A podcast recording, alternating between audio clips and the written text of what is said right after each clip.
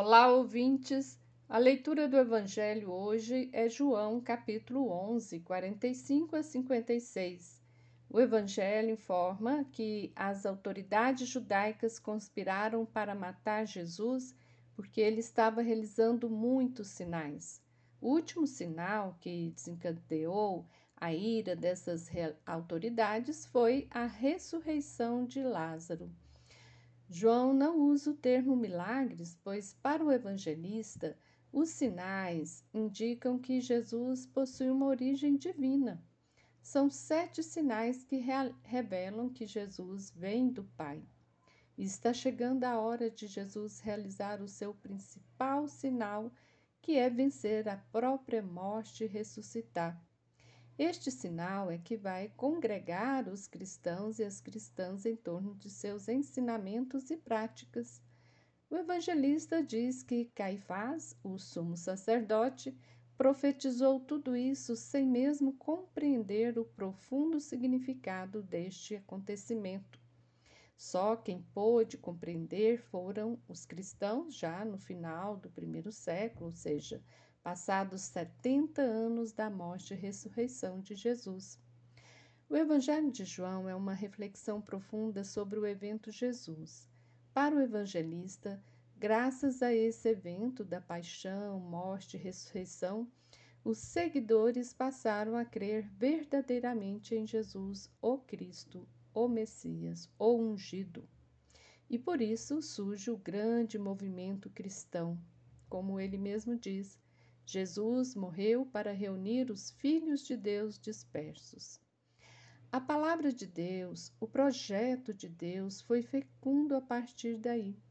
Em meio ao caos gerado diante de tantos sofrimentos que os primeiros cristãos passaram, surge um movimento de solidariedade, de amor entre os irmãos e irmãs, a partir dos ensinamentos do Evangelho, da Palavra de Deus. Hoje, nós cristãos e cristãs continuamos nos reunindo em torno desse acontecimento, Jesus Cristo, e vamos reler as narrativas sobre Jesus, porque a leitura da Bíblia é como lâmpada para iluminar o nosso caminho, a nossa realidade de vida. Também é importante compreender que a palavra de Deus não se esgota no texto da Bíblia todos nós continuamos tecendo este livro. A, palavra, a Bíblia é a palavra de Deus tecida na história humana. Diante de tantos sofrimentos vividos hoje, nossa Semana Santa deverá ser de muita união e reflexão em torno das narrativas sobre a paixão, morte e ressurreição de Jesus Cristo.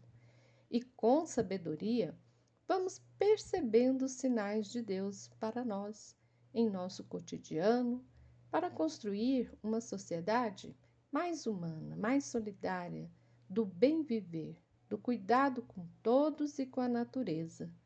Tudo isso se faz necessário para vencermos os poderes da morte e celebrarmos a vida em abundância.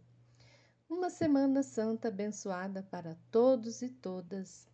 Você ouviu o comentário do Evangelho feito por Simone Furquim Guimarães, do Centro de Estudos Bíblicos do Planalto Central.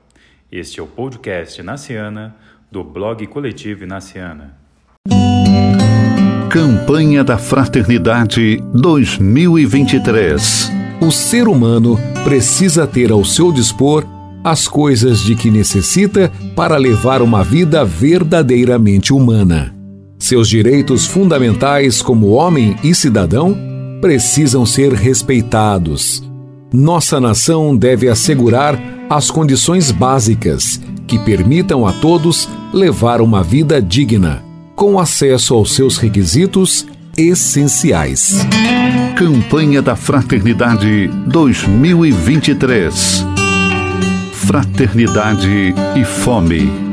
Dai-lhes vós mesmos de comer.